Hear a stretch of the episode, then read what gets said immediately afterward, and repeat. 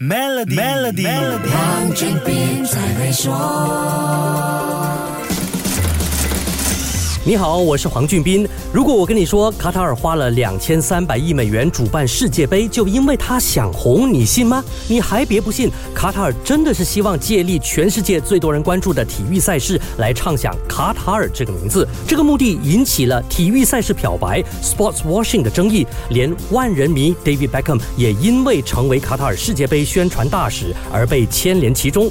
那卡塔尔为什么那么想红呢？卡塔尔跟很多中东国家一样，经济高度依。依赖石油和天然气，在全球可持续发展大议题下，转型绿色和知识经济是一条不可避免的路。想要从天然资源转型到科技和金融为骨干的经济模式，那得对国际高端人才有足够的吸引力。这就不只是你能够出多少薪水的问题了，必须是个有魅力的地方，至少有一座能够汇集富豪、权贵和精英的城市。在中东要找这样的一个地方，大家首先会想到卡塔尔隔壁的杜拜，很少人。会说起卡塔尔，更别说他的首都多哈了。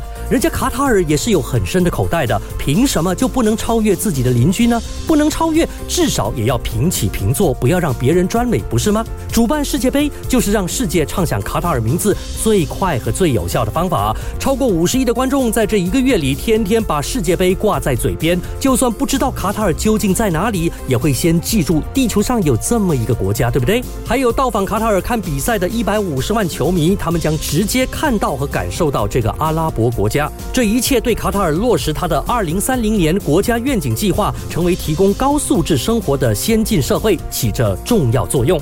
除了想红，卡塔尔主办世界杯还有国家安全的考量。下一集继续跟你说一说，守住下星期一，Melody 黄俊斌才会说。